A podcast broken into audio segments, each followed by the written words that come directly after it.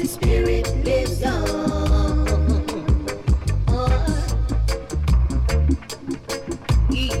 Oh.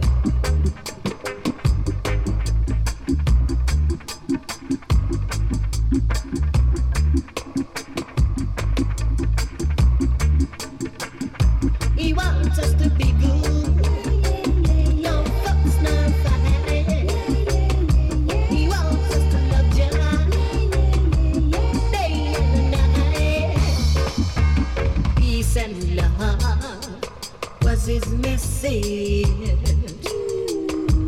He loved the young, he loved the old. Everyone throughout the world. Don't forget the prophet message. I tell you, I know him from my words of youth listening to him is like going to school. He speaks the truth in all his songs. People Bob Marley. He's still his. Ooh, he's gone in the flesh, but his spirit lives on.